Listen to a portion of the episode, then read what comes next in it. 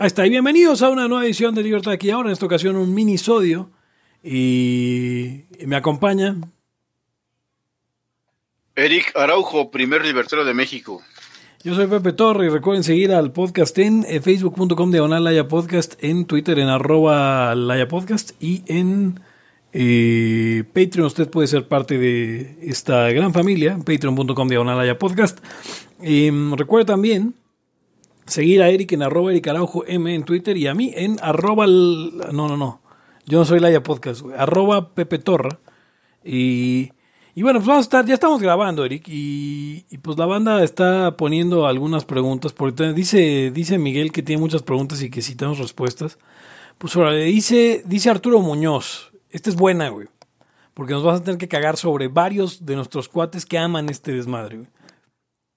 Arturo nos pregunta desde... Su perfil no dice de dónde es. Yo supongo que es de Zacatecas. Y nos pregunta desde Zacatecas, ¿qué opinan desde el poslibertarismo? ¿Qué opinan de la COFESE desde el poslibertarismo?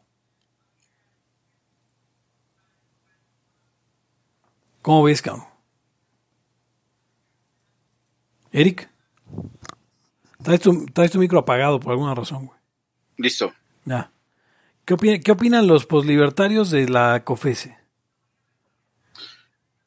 Ay, no sé, de la COFESE yo, híjole, yo como soy, soy, soy bastante refractario al efecto de estas, estas instituciones, pues creadas, ¿no? O sea, las, las inventan para arreglar problemas que son generadas por, los, por el mismo Estado con sus leyes que favorecen ciertas cosas. Em, tenemos ahí algunos compañeros, no amigos en COFESE, ¿no? Todavía hay, sí, ¿no? Sí, sí, ahí está nuestro buen amigo el traidor. ¿Quién chinga se refiere a su buen amigo como el traidor? Pero así, así le decimos de cariño. No, a ver, ¿tú qué opinas de la COFESE? O sea, eh, a ver, a ver, a ver, este, señores. El Estado,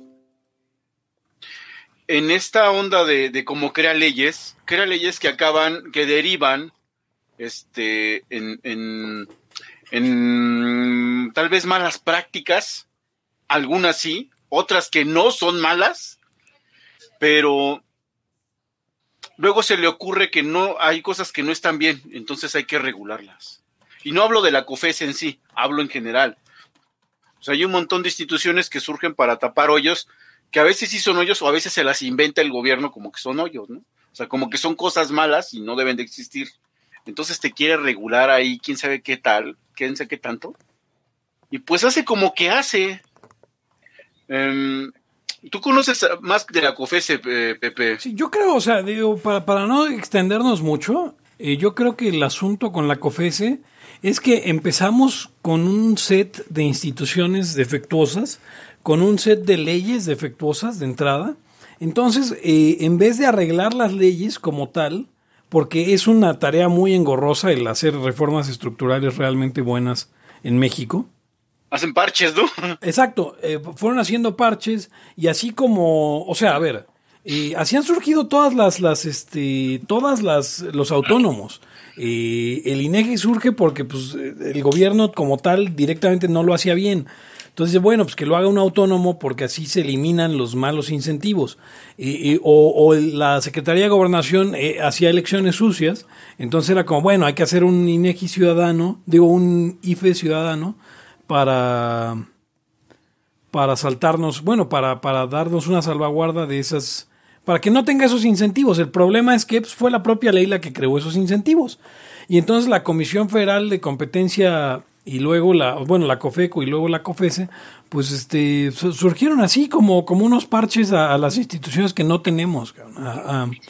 entonces la postura poslibertaria es como, digo, no sé, eh, eh, eh, pues es una burocracia innecesaria que surgió para parchar un error eh, que se llama pues ausencia de, de- de rule of law, ahora sí, ahora sí no Estado de Derecho, sino, sino imperio de la ley, ¿no? O sea, no hay un set de leyes justas que limiten la autoridad y por lo tanto en vez de eh, trabajar por la vía de la ley, que sería la vía correcta, y trabajamos por la vía de crear nuevas, nuevos buros. No sé cómo veas, Eric. Sí, a ver, aquí tenemos un asunto, señores. Eh, cuando, cuando surge esta forma de organizar, bueno, sí, cuando surge esta forma de organizarnos, eh, digamos que sí firmamos el, pacto social y la madre, ¿no? Ok, ya estamos en, en estados, nación. Pues ha tenido su evolución, ¿no? Pero eh, esta, esta onda que se le atribuye a Montesquieu de dividir los poderes eh, trae, trae bastantes cosas perniciosas. ¿Qué quiero decir? Em, en el momento que los jueces ya no son los generadores del derecho los especialistas del derecho, y se la pasas la tarea a un legislador, ¿por qué? Porque esa es la base del Estado de Derecho primigenio, el, digamos, más arcaico, donde, donde la ley va, va a tener una sola fuente que es el legislador. Entonces, en ese momento tú vuelves a la ley algo político. Claro, hay una fuerza política que se tiene que organizar, pero el problema es que separas la creación de leyes de los verdaderos especialistas en el efecto de las leyes y en su creación y en, la teoría que, la, que las rodea. Entonces, lo que pasa es, entonces, por eso, por eso mismo mi problema con, con, con los libertarios de no hacer, de, no hacer nada que tenga que ver con la ley, porque esta pelota que, generan los filósofos catedráticos, doctrinarios y demás especialistas es la que le avientan al legislador. Pues órale. O sea, por un lado se la avientan al juez, por otro hacen proyectos y a ver si el legislador los agarra o el legislador se le, lo peor, inventa algo para quedar bien con Juan y Abraham, porque pues tiene sus, tiene sus, este, sus acreedores a los que les, les, debe la llegada al poder. Entonces, sí, yo te voy a hacer una ley y tal, y aparte también les da esto de que un legislador se siente productivo por más leyes que saca el muy imbécil. Entonces, entonces resulta que son leyes creadas, inventadas. Cuando inventas una, tal vez no haya tantos efectos, pero vas a inventar 500 leyes, no sabes ni para dónde va ese asunto. ¿eh? O sea, neta, no sabes ni en qué va a acabar. Entonces, tenemos algo muy extraño que veíamos nosotros en este. Eh, cuando estábamos en el Círculo Bastiat y ya, ya hablábamos de estas teorías de, de, de, Stefan Kinsella, en el sentido del, del, que está en contra de los derechos, este, de que eran de autor, ¿no? ¿Cómo? Sí, de la propiedad intelectual. Eh, perdón, sí, de la propiedad intelectual, ya para, sí, de propiedad intelectual, perdón. Eh, donde decíamos, es que la propiedad intelectual como está elaborada, crea monopolios y eso empieza a generar que varias empresas acumulen muchísimo capital y van acumulando poder y entonces van creciendo unos monstruos. Pero eso es creación estatal. Y después, pues estaban estos jóvenes que decían, no, sí, la libertad. Oigan, pero también los derechos de propiedad intelectual. No, ¿cómo crees? Ahí no nos podemos meter. ¿Por qué? Es que vamos a hacer libros. Bueno, todos esos señores no han hecho ni un folleto. Sí, huevo. No han hecho ni un folleto, pero resulta que la propiedad intelectual, pues le, le, le, pega mucho a estos que se sienten intelectuales, estudiantes de ciencias, porque según ellos algún día van a vivir de sus libros, no sé cómo. Los cajetillos del mundo, ¿no? Sí, o sea, nunca hacen libros. Entonces, pero esto también embarra a, las patentes y todo eso. Entonces, este, resulta que acabamos en una, eh, eh, pues no es una miasma, es un, eh, un mundo donde los grandes corporativos también tienen injerencia. Y de pronto la gente sí tiene razón en, no, pues es que estas grandes empresas se meten en donde quiera. Ok, sí, vamos a eliminar los derechos de propiedad intelectual. No, ¿cómo crees? Si yo quiero hacer canciones. Güey. Entonces. O sea, estamos dando vueltas y vueltas en el mismo lugar. Pero eso es por la manera, o sea, así como estamos diciendo de este problema, hay N problemas derivadas, derivados de la invención de leyes. Algunos terminarán en la parte de la competencia, en, que, eh, ok, salen unos, este, unos legisladores, ¿saben qué? Tenemos que eh, regular mejor la venta de, no sé, automóviles, ¿no? O la venta de, comestibles. Y claro, los que ya están bien, bien, este, acreditados, ya están, ya están con sus negocios y ya crecieron, están a favor de eso. No, pues claro, claro que hay que regular más, porque pues es que miren, qué desastre, qué desorden. Y al que, al que atoran es al más pequeño porque pues no puede con las regulaciones. Incluso si tú le preguntas a muchos em, estudiantes de, pues en general a toda la gente, pero más a los estudiantes, sobre todo a los de, sociales, oye, pero entonces el Estado, ¿qué onda? Es que tiene que regular. pero ¿cómo regula?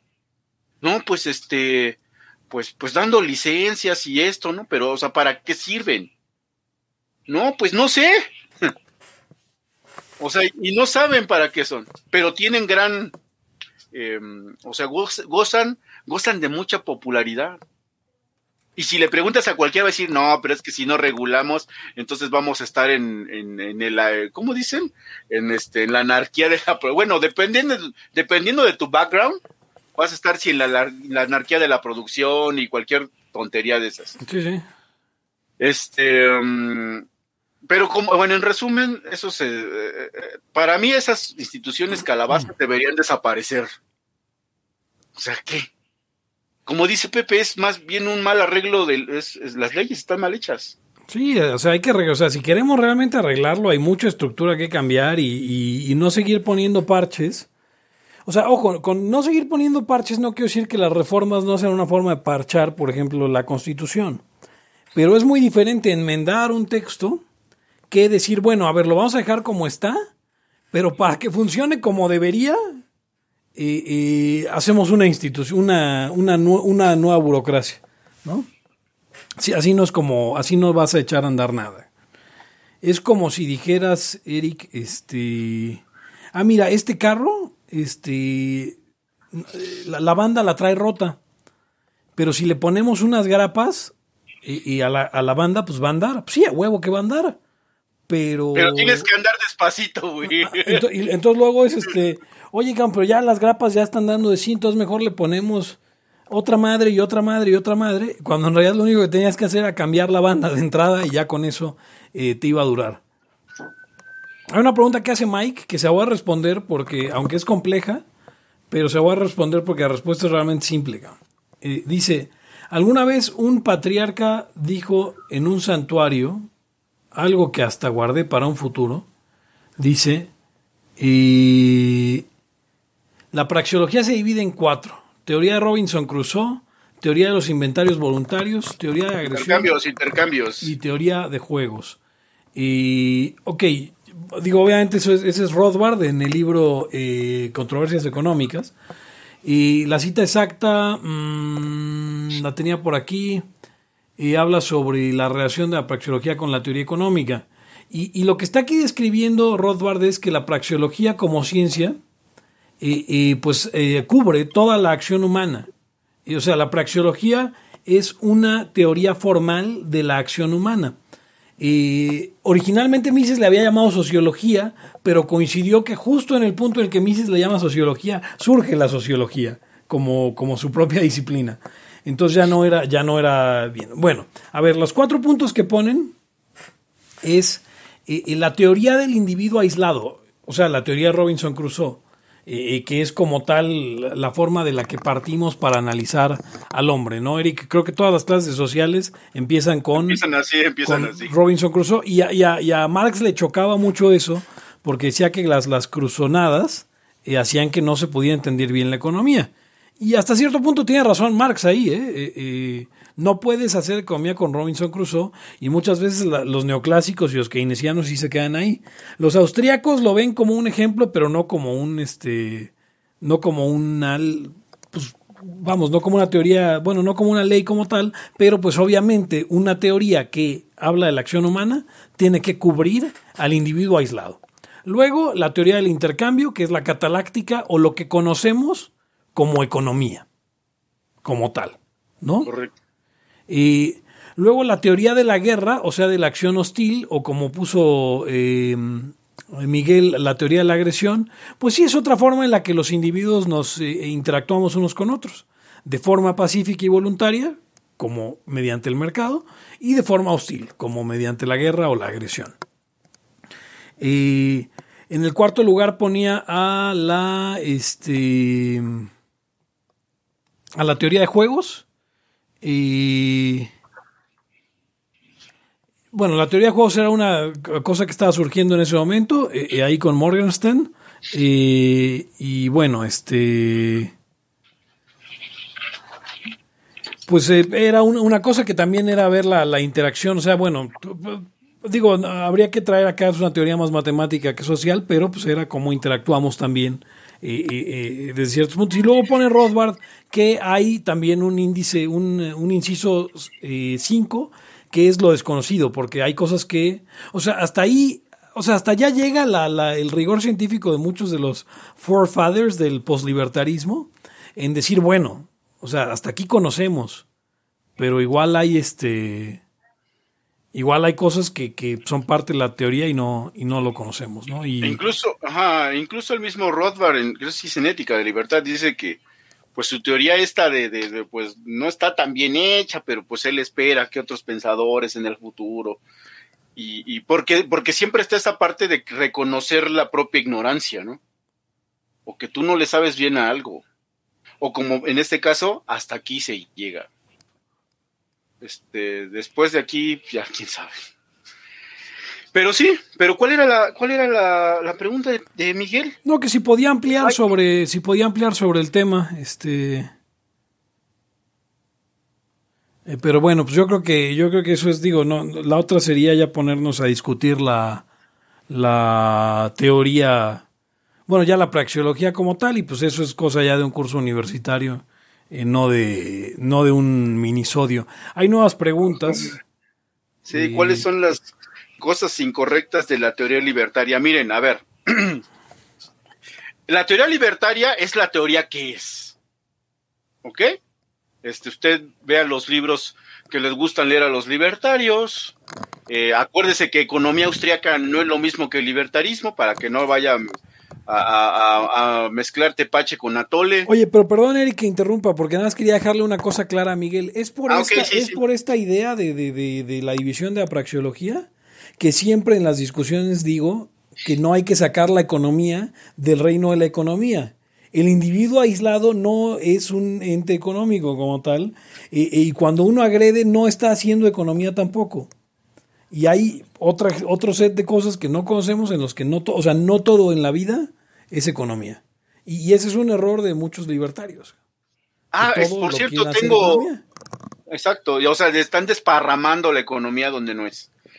tenía, tenía, tengo un libro de, de, texto, bueno, el que le hicieron un libro de texto para mis clases de teoría económica, y en ese libro un tal Ursúa, que es abogado o era abogado este, de, la, de la facultad, eh, trae esta onda de que la sociología es madre de la economía.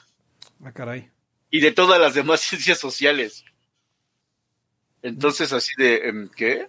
Pero, ¿qué crees? Sí cita, cita a austriacos, pero no lo sabe, o sea, ¿cómo te explico? Este cuate eh, fue pues medianamente, tal vez sí era erudito, pero no articulaba.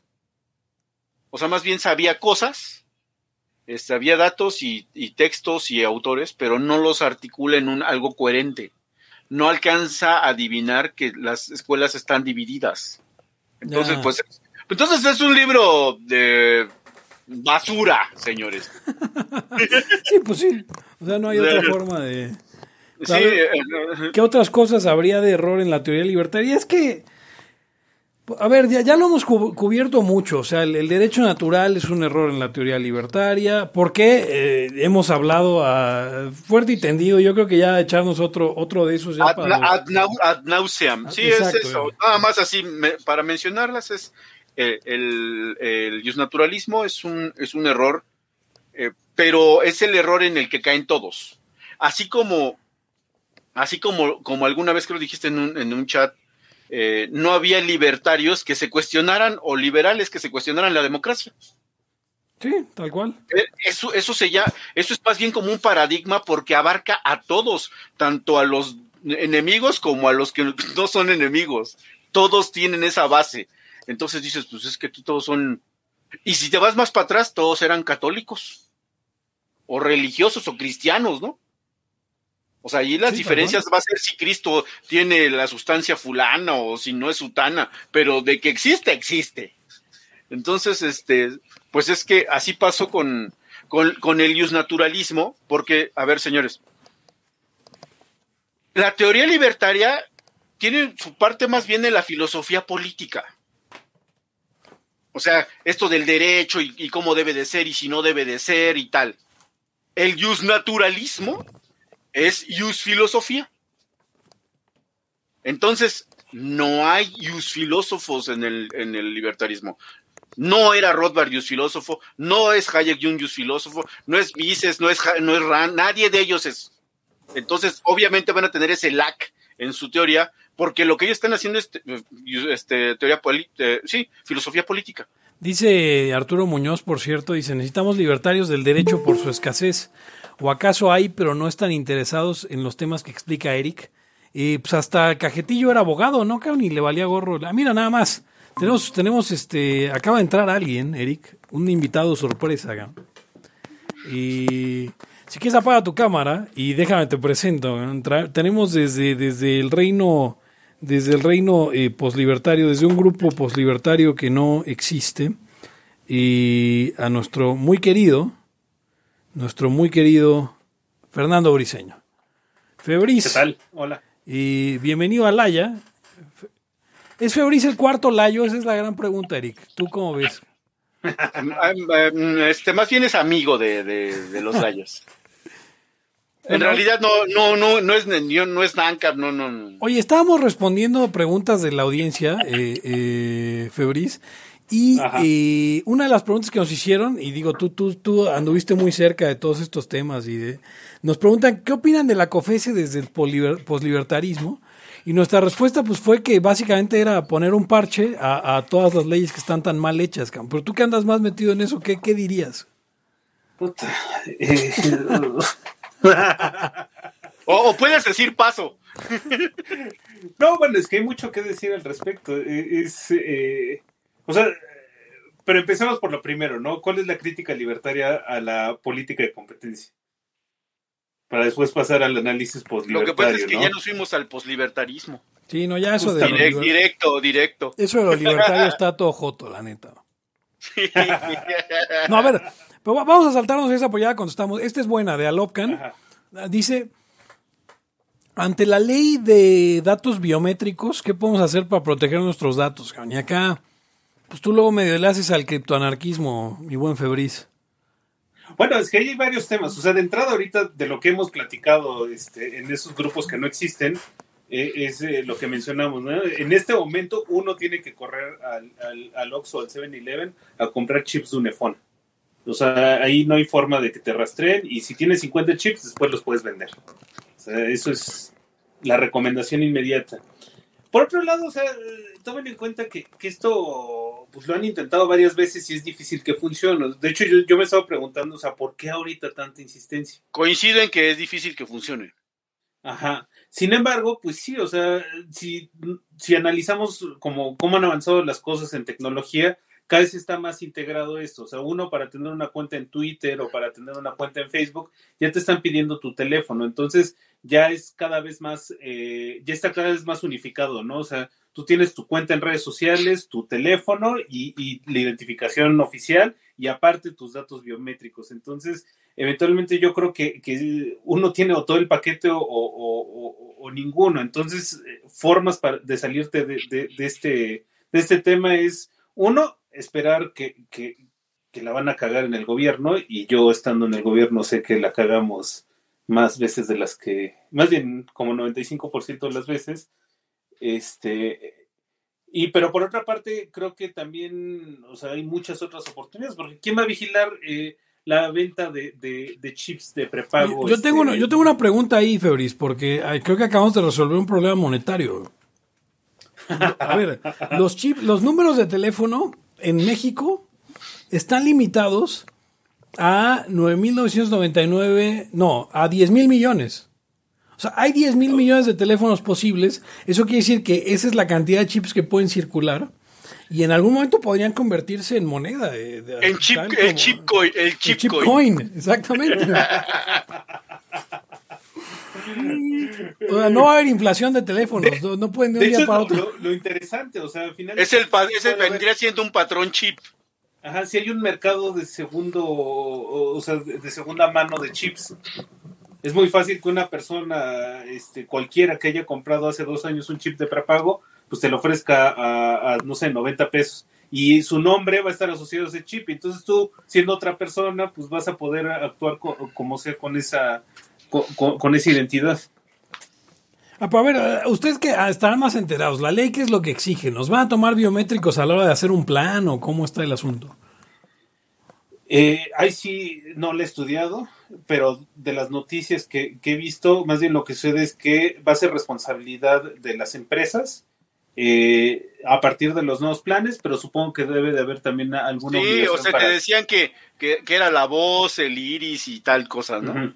Mira, yo Y- tengo una cuestión, o sea, si lo que quieres hacer es protegerte, Alejandro, lo que puedes hacer hoy, eh, y que quede claro que este no es un consejo, sino algo que puedes hacer, es tal cual, ve y prende la estufa y pon un sartén a calentar. Cuando ya esté bien caliente, le das la vuelta y pegas las, las yemas de tus dedos al sartén.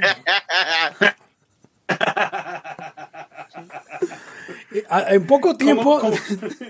como esa gran película acerca del gobierno, ¿no? Que se llama Hombres, Hombres de Negro. Hombres de negro, exactamente. Ahora, sobre el iris ya está más cañón. Ya ahí no te quisiera recomendar cómo modificarlo, pero... No, y al rato te van a pedir de los iris, de los iris también. De los iris. Bueno, supongo, supongo que debe de haber pupilentes que te cambian, eh, así como los que te cambian el color, debe de haber alguna forma de, de, de que altere la manera en que se registre eso. O sea, supongo que sí, pero... Yo creo que hay que vernos todas las películas de Misión Imposible, las de Tom Cruise. Ahora, ahora la, pregunta es, la pregunta es si usted realmente cree, y esto es algo que yo siempre discuto, si usted realmente cree que es un sujeto de interés. Porque les pasa siempre a los libertarios que creen que el gobierno anda sobre de ellos.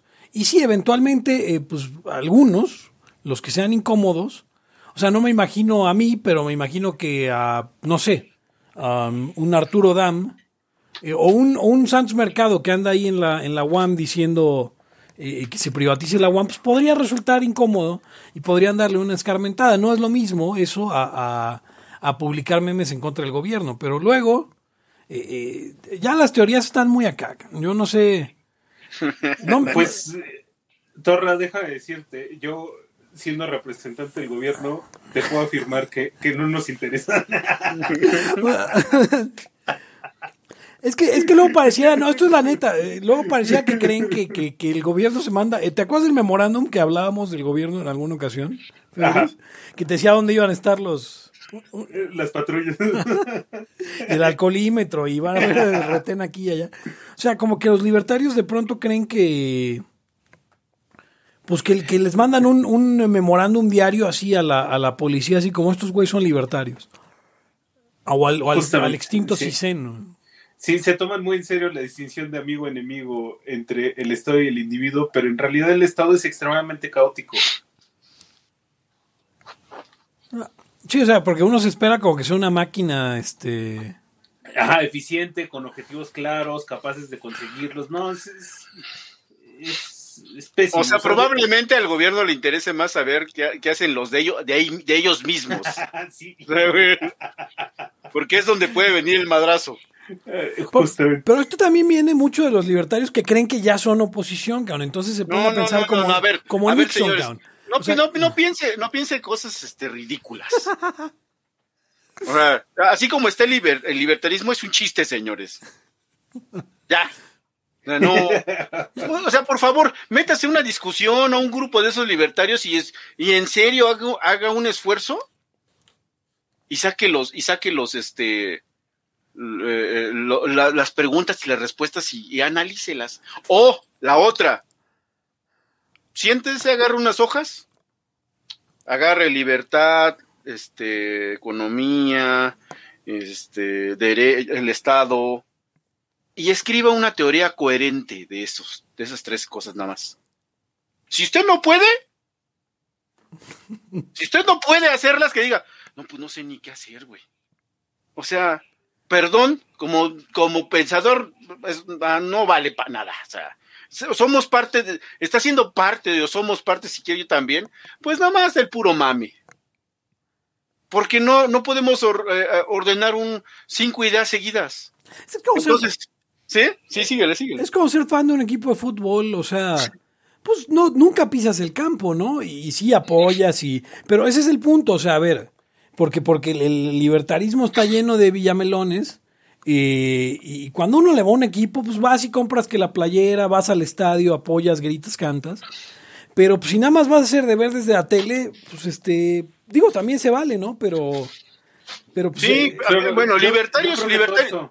¿Sí? ¿Qué pasó, Febris? Todo esto se reduce al gran consejo de no ser un fanboy. O sea, porque el fanboy siempre le va mal, porque cuando pierde el equipo la pasa mal, a pesar de que nunca fue parte del partido.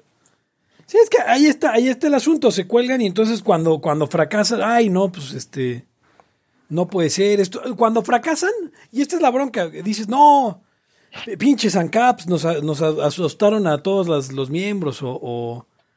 Pero, pero, ese es el asunto, es, es, es, la idea de los grandes pecados de los libertarios, que una de ellas, y es la más eh, constante, es que creen que van a ganar mañana, o sea, que ya la victoria es inminente y que y que no hay nada que nos detenga. Y Ron Paul, y, que en paz descanse, y es, el culpable de eso.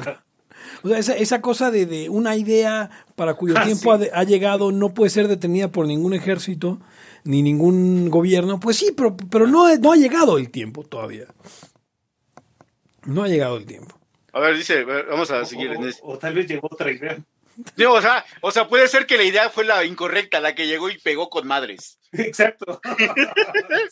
Necesitamos libertad. Yo, soy un poco. ¿Sí? yo soy un poco de la idea, un poco, de la perspectiva un poco más biológica, ¿no? Tal vez tuviste un, un meme, una idea contagiosa mucho más eh, virulenta que la tuya. Oye, y hablando de perspectivas biológicas, perdón, Febris, hablando de perspectivas biológicas, ¿le puedes, contar, ¿le puedes contar a la audiencia de Laia tu, tu, tu teoría biológica sobre, sobre Ugons? No, porque me va a matar. No, por, favor, el público de Laia tiene que saber, por favor. Siempre le va mal a Hugo cuando no viene al podcast. O sea, tengo que hallar una forma de cómo, este, de cómo evitar eh, que esto se convierta entre una, una guerra entre Hugo y yo.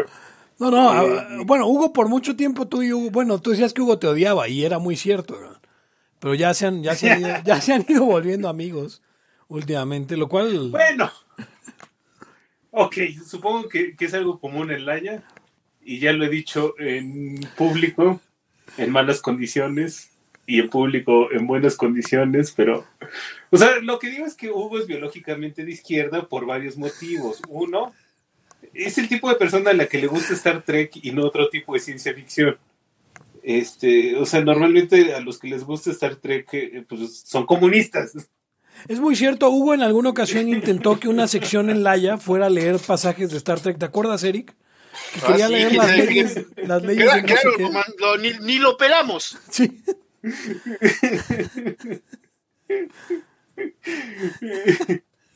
Como principios romulanos para la vida, una cosa así neta, neta, neta, intentó hacer que eso fuera O sea, como ese tipo, digo, el, el, tipo ideal de, de, la persona que se dedica a sistemas, que le gusta Star Trek, siempre termina en la izquierda. Entonces Hugo trascendió esa, esa, ese impulso biológico hacia la izquierda y, es grandioso. Fue un, fue un error. O sea, hay como que... O, tal vez es el triunfo de la voluntad. O sea, Hugo pudo haber sido, Hugo podría hoy estar eh, bien colocado en el Partido Comunista de, digo, en el Partido Bolivariano de Venezuela. cabrón, cabrón. Pero, pero decidió ser feliz de otra manera. Sí, exacto. A ver, ahora sí, a ver qué ¿Hay más preguntas? A ver, decía, necesitamos libertarios del derecho por su escasez o acaso sí, sí hay, pero no están interesados en los demás. No, no hay, no hay. No hay porque eh, no es lo mismo ser abogado que, que, que atorarle a las teorías filosóficas y quererlas además combinar con la filosofía política libertaria. Por eso cuando estamos hablando del poslibertarismo, estamos apenas empezando eso, señores. O sea, yo no, no, no, no me voy a colgar tampoco medallas, pero sí me leo este eh, libertarismo de, de, los pues de los filósofos y, y, lo trato de trato de ver su relación con el, libertarismo y veo que hay un hay, hay sí hay conexión pero los temas los tengo hasta donde lo que tenemos en Laia. O sea en Laia estamos hasta donde nos está dando la teoría ahora mismo. Ya después de ahí no podemos decir nada más porque también lo estamos descubriendo entonces no hay o sea, de nada me sirven, es más, me estorban los que abogados que se dicen libertarios pero que no le hacen a nada de eso. Porque resultan bien estatistas. O sea, saber código no te ayuda en nada a, a, la causa libertaria, si la quieren ver así. No ayuda en nada. Es más, mejor era saber economía, mejor era saber filosofía, mejor era saber hasta sociología y es bueno, quién sabe. Ahí no sé. y luego ver otra. Em, perdona, tengo, tengo un tuit de Fernando Cota. Vale. Y creo que este es el momento porque tenemos a, uno de los, de los de las personas más cercanas. Probablemente la única persona cercana a Fernando Cota que hay. o sea, nacieron el mismo día, fíjate. dice, dice, dice el buen Fer, dice, nada ayuda tanto a separar el grano de la paja en una cena como pagar con mi supertarjeta de Banco Azteca. La reacción da la señal adecuada. Es un consejo para la vida tipo Jordan Peterson.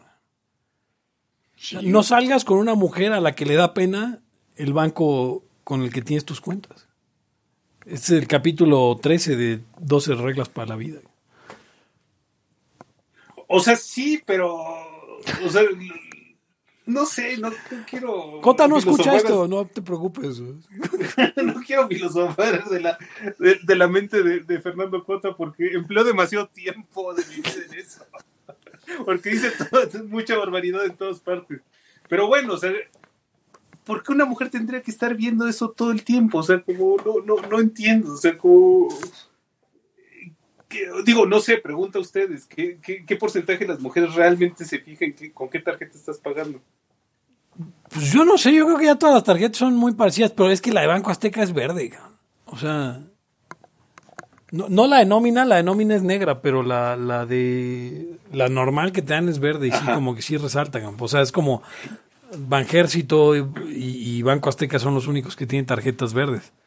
Em, claro. Sí, estoy de acuerdo y digo, eso nos lleva a otros temas que son súper interesantes. O sea, como yo creo que sí hay un, un, un, trabajo de marketing importante por parte de las tarjetas de crédito de tratar de convertirlas en, en ciertos niveles de estatus, ¿no? Yo tengo la dorada, yo tengo la platina.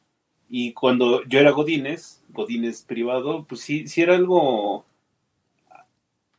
algo que, que parecía que les interesaba. Pero es puro marketing, es completamente construido ese tipo de percepciones e ideas acerca de la vida. Solamente convence a los que están metidos dentro de ese círculo. O sea, pero sí, o sea, entiendo. Y, es un problema, es un problema porque, pues, eh, o sea, ¿qué, ¿qué, dice tu banco? Esta es una buena pregunta, esta es una pregunta que les pongo a Eric, Eric y, y, Febris. Eh, ¿qué, dice el, qué, qué, dice tu banco de ti? O sea, porque. Porque, no sé, o sea, eh, eh, eh, ok, cuando estás en, en, uno de los tres, este, pues clásicos, digamos, BBVA, Banamex, bueno, ahora es City, ¿no?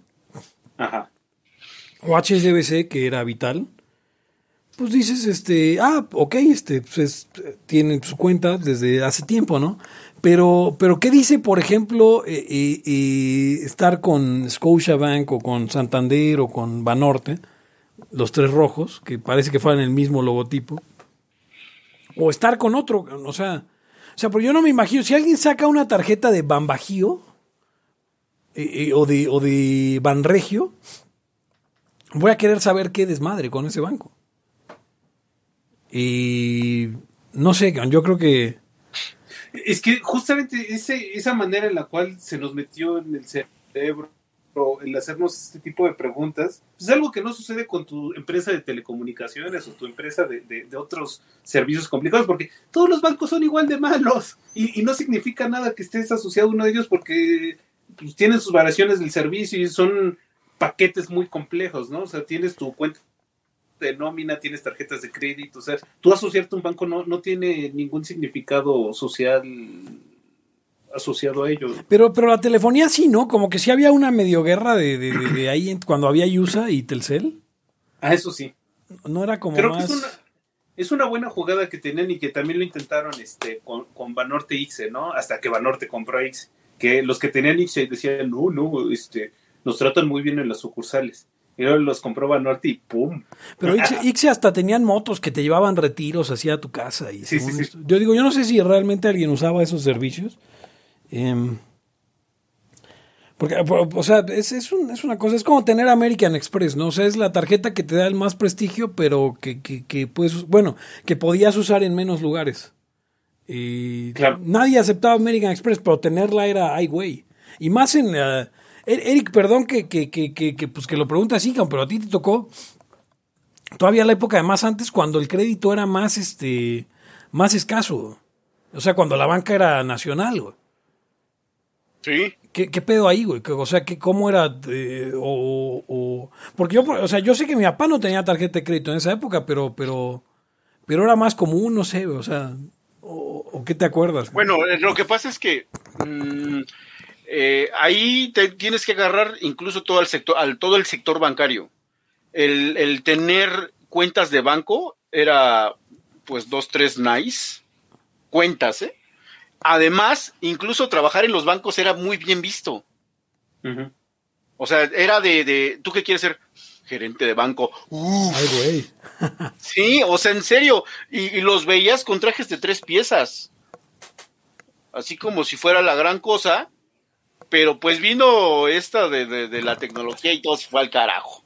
Ahora, o sea, pero sí, sí, sí era como prestigioso eso, de tener tarjetas de crédito y recuerdo los comerciales donde pues alguien sacaba así toda una cartera de tarjetas y ya sabes, ¿no? O sea, era, era don aquel. Sí, sí, sí había, pero no, no, no era como ahora, porque eran los únicos bancos, Banamex y Bancomer, o sea, ¿qué más? Era el Bancomer era el de las nóminas normales. Vancomer, eh, que, que su logo era una, bandera a cuadros verde y amarilla. Estaba bien chido. Lo que sí, lo que, sí yo recuerdo todavía la banca, creo que estatizada, ¿eh? O sea, de haber ido a, no sé, a Banco del Atlántico y cosas así, que era un ambiente, pues la verdad, más bien triste, como desolador.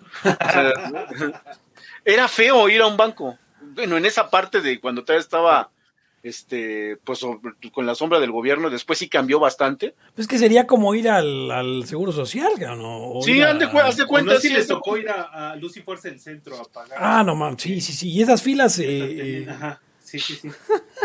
Era terrible. Eh, yo recuerdo que iba, íbamos a pagar a Tacuba, ahí en.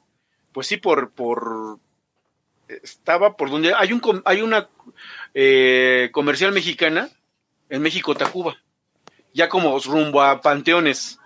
Ahí estaba una oficina de luz y fuerza y estaba feo el edificio y entrabas así, era, un mugrero.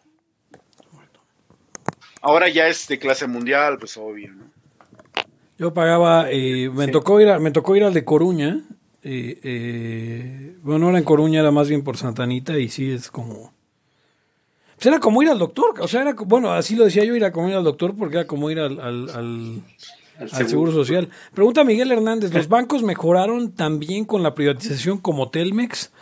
Y ahí, sí, ahí sí no sé si soy yo la persona indicada, porque realmente no me tocó la banca estatizada. Y, pero pues tal cual como en apreciación estética, ya Eric, pues lo que dices que... que sí, que, estéticamente sí. no, sí, sí mejoró, pero porque también la tecnología mejoró, ¿no? O sea, miren, aquí en México tenemos este eh, un problema de, modernidad eh, financiera.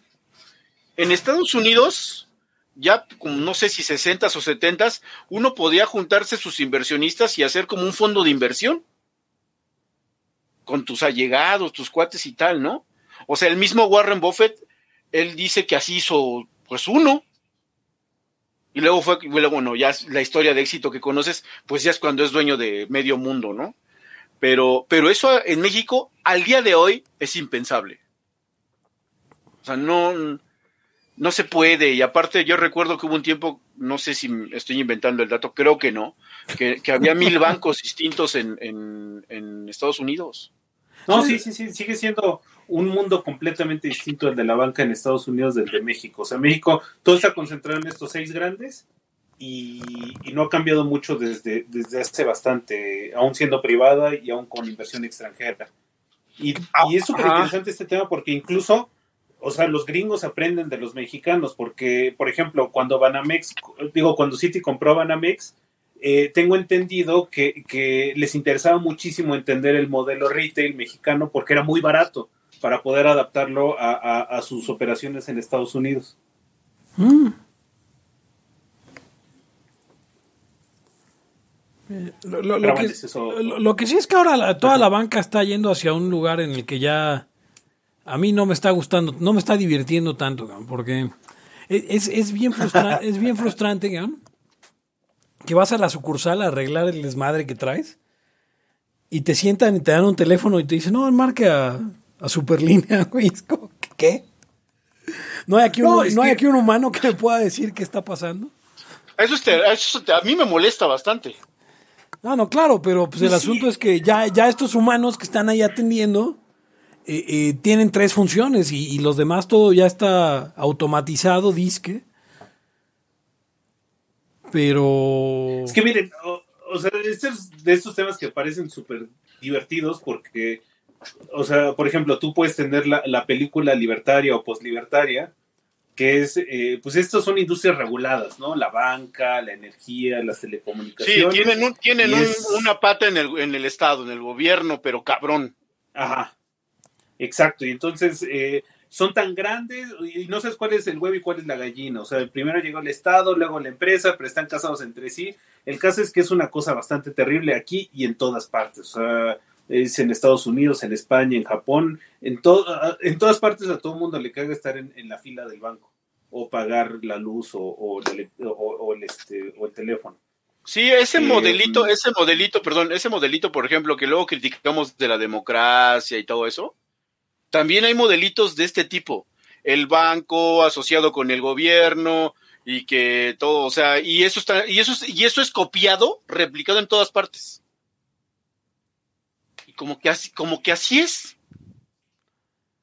Entonces, este, adelante. Ahora, si tú pones, ajá, si tú pones la película marxista, pues ellos lo que te dicen es que pues, es el, capital extrayendo cada vez mayores rentas de, de, pues, de, estas industrias y que no hay nadie para controlarlos y que tú necesitarías que el gobierno al menos interviniera. Eh, ambos relatos se ajustan a, los data points, es lo que me parece bien interesante. Incluso puedes meterle cuatro o cinco relatos más y, no logras este, captar la, la, la, esencia del fenómeno. Lo que tienes es que son cosas muy grandes y, y que nadie está contento. Sí, pues nadie está contento. O sea, bueno, sí hay unos que están contentos, los dueños. Sí, no, estaba. Eh, eh, eh, y bueno, al lado de esto viene toda la parte del mercado financiero, que no es lo mismo que banco. Sí. Que, que eso sí ha tenido más avance, por decirlo así, aquí en México. O sea, ya, ya es fácil invertir, ya es fácil. Pero eso tardó muchísimo. Yo, yo esperaba eso hace 15 años. O sea, porque ya se podía. Pero no, nada más no, y no, y no, y no, y no. Porque en otros países lo veías, ¿no? O sea, ya había empresas de, de, de inversión en, divisas y un montón de cosas. Y aquí ah, nada. Y aquí nada. Pero fíjate que, eso sigue trabadísimo, ¿no? El, mercado de capital. Ah, no, sí, sigue trabado, sigue trabado. Sigue trabado. Ajá, la capacidad de tú pedir dinero prestado para montar un negocio sigue siendo en chino. O sea, creo que sigue siendo igual de imposible ahorita que hace 20 años o que hace 40 años. Lo que sí se desarrolló muchísimo es el crédito al consumo, porque todo el mundo tiene una tarjeta de crédito. No, y la regalan, cabrón. O sea, había un momento en el que decían, eh, el otro día leía yo así como a varios chavos del, del, libertarios que se preguntaban entre ellos como, bueno, ¿qué onda? Este, sacaré una tarjeta de crédito, no sé qué. Dice, no, sí, para que vayas haciendo historial, para que vayas haciendo historial. Y lo del historial ya es cosa, o sea, sí, para, para, para todas las cuestiones que dicen ustedes son imposibles, pues ahí sí necesitas muy buen historial. Pero en cuanto se trata de crédito de consumo, pues el historial ya vale madre. Ah, tú, sí. puedes, tú puedes estar en buró y, y de todas maneras te siguen dando tarjetas, cabrón, y, y, y- y te siguen elevando límites de crédito. A, a este chiste de este güey, ¿no? Que le hablan para. Le hablan para. Le hablan de la, de la compañía de crédito y el güey dice, no, no, ya sí voy a ir a darles abono, no aguanten. Dice, no, no, es para ofrecerle un nuevo crédito. Ah, sí, ¿a qué hora paso? ¿No? O sea, es como a los, los mismos güeyes a los que te, te siguen prestando.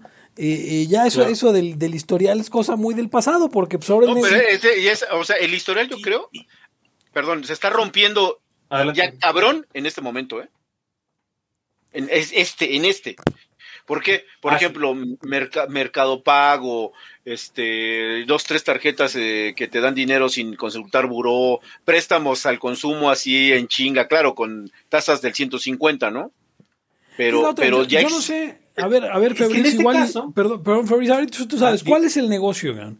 Que no paguen y cobrarles intereses y que en abonos chiquitos terminen por pagar más de la deuda, o que no paguen y poder meter todos esos no pagos juntos en, en un eh, en una madre que una aseguradora acaba por pagarte. ¿Cuál es el cuál es la apuesta? No, es un hecho que, que lo más eh, rentable es, es el, el ¿Micropago? estar cobrando tasas de interés altas. No, digo, no solo micropagos, o sea, cualquier tarjeta de crédito, la tarjeta de crédito estándar que te da el banco te va a estar cobrando entre 40 y 50% de tasa de interés. Entonces, eso ya es muchísimo, o sea, de- también hay que pensar un poco fuera de- de- de- del país. O sea, las tasas de interés que el consumidor enfrenta en México son extremadamente altas comparadas con las de otros países. que también es porque no pega, no paga la gente. Entonces, Eso dicen los bancos, eso dicen. Yo más bien creo que tienen poder monopólico y pueden hacer lo que quieran. sí puede ser. Entonces, eh, digo, lo que falta son más bancos que estén ofreciendo más tarjetas, pero ¿quién puede tener un banco? Es que esta es donde te, Entonces, donde eh, te, donde te tiene atorado el gobierno.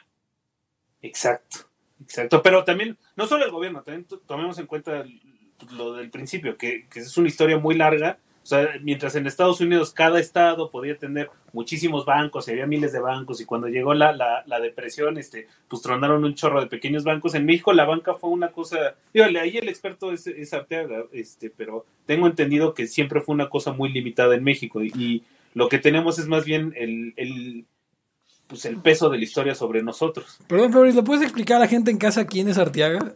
Arteaga. Arteaga. Ves que lo mencionas y, y la gente en casa no sabe quién es Arteaga. Arteaga es un gran tipo. Ok. Este, ok, hay una última pregunta y con esto nos tenemos que despedir porque ya estamos llegando a la hora de, de transmisión y Hugo va a creer, no va a querer editar el minisodio porque él no sale. Entonces, este, dice, dice la pregunta, y es complicada porque yo apenas conozco a estos güeyes y no sé si ustedes los conozcan mejor que yo, pero dice, ¿qué opinan de la gente que está llamando a algunos libertarios los seguidores de Carlos Muñoz? Les explico, Carlos Muñoz es un cabrón con un de barba, con un saco de colores normalmente. y El que es un emprendedor. Ajá, y que es coach. Y dice, como diciendo que Diego Rusarín, que es otro emprendedor, que él anda como tipo Steve Jobs, nada más con playerita, o como Zuckerberg, nada más con playerita y con dientes verdes de que no se los ha lavado en, en, en 10 años. Eh, eh, dice, entonces la pregunta dice, ¿qué opinan de la gente que está llamando a algunos libertarios, los seguidores de Carlos Muñoz, como diciendo que Diego Rusarín nos pone una arrastrada a todos como ese güey? Déjenme los pongo nada más en contexto. Carlos Muñoz, según entiendo, es un güey que te habla así de sigue tus sueños, sé feliz. Y el otro Diego Rusarín es un güey que aunque se dice admirador de Juan Rayo, como todos los admiradores de Juan Rayo es marxista en la práctica.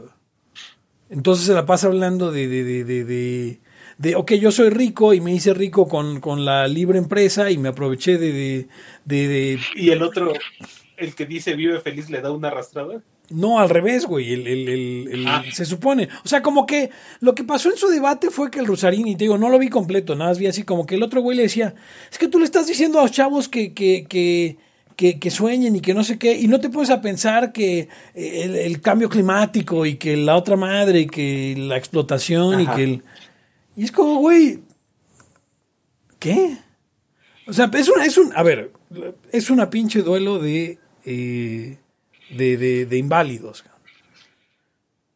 Pero, pero a la gente ahora, a ver, más bien hacia donde yo querría jalar esa pregunta es qué pedo con estos coaches. ¿Qué, qué, hizo mal la humanidad que ahora tenemos que tener un cabrón con un saco dorado diciéndonos... Bueno, no, no, no lo hizo, o sea, más bien ese es el lado pésimo de todo esto, pero lo que se dio fue que el costo de transmitir información se redujo a cero, entonces todo el mundo tiene un micrófono. Güey, pero lo mismo pasa con, con los maestros de yoga, con todo eso. Ajá. Sí, sí, sí. O sea, pero como que ya hay un montón de McDoyos de coaching, ¿no? O sea, sí. Pero el punto que quisiera expresar es que lo que sucedió, y, ahorita es nuestro gran problema, pero también es nuestra gran ventaja, es que ya no hay intermediarios, ya no hay este, cadeneros que estén eh, eh, excluyendo a la gente en la entrada. Esto es malo porque pues sí hay muy baja calidad. De hecho, 95% del contenido en todas partes es completa basura. El 95% de todos los coaches que se anuncian por internet no tienen la menor idea de lo que están haciendo. Miguel Hernández. Sí, sí, sí, sigue, sigue, sí, perdón. y, y este. Pero eso es muy bueno porque las estructuras previas, todos los cadeneros que existían previamente, en especial en los medios de comunicación, se le están pelando. Por eso sí, tronaron, tronaron, tronaron. Sí, están tratando de controlar la, narrativa y está sucediendo en Estados Unidos con la elección de Trump, está, o sea, también está sucediendo en México y no pueden, o sea, las redes sociales le están dando la vuelta. El problema es que no es que sean una alternativa, sino es la disolución por completo de, la estructura anterior y todavía falta que se construya una nueva. Se fusionó Televisa con Univisión, ¿no? Eso es una este, gran noticia, de hecho. Y este, pero si ven la, por ejemplo, la, fortuna de Azcárraga bajó cabrón, güey, para este año.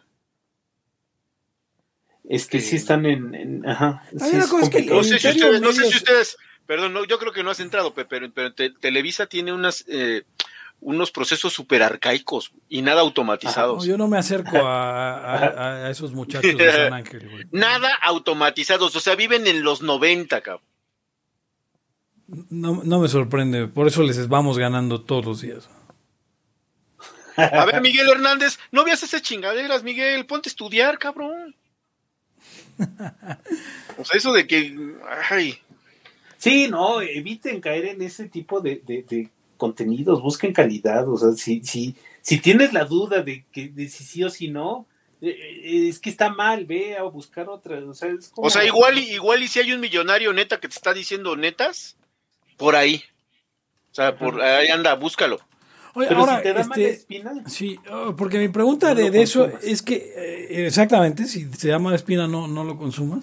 Pero luego creo que eh, o sea, tengo a gente peleándose, o sea, creo que hay mucha gente peleándose por ser el, el, Robert Kiyosaki o ser el ojo mandino de esta época. y creo que eso... Pues es que ¿Cuánto vendieron, cabrón? ¿Cuánto vendieron? No, por eso, pero creo que esos puestos ya los ocuparon Jordan Peterson y, y, y Nassim Taleb. O sea, ya están ocupados esos, esos, esos, puestos, ya, ya no los buscan. ¿Estamos hablando de nuevo de Fernando Cota? Fernando Cota que vendría siendo el Alex Day de la el Alex Day de la derecha. Bueno. Fíjate que fíjate que se podría podríamos producir a, Cota y, y si da la pala, ¿eh? Pues sí, sí, yo he sido de la idea de eso desde el principio. O sea, hay que producirlo y así, o sea, lanzarlo, cabrón. Pues tenemos que decir como que es asiático, cabrón, para que sea como una suerte de Carlos Casuga.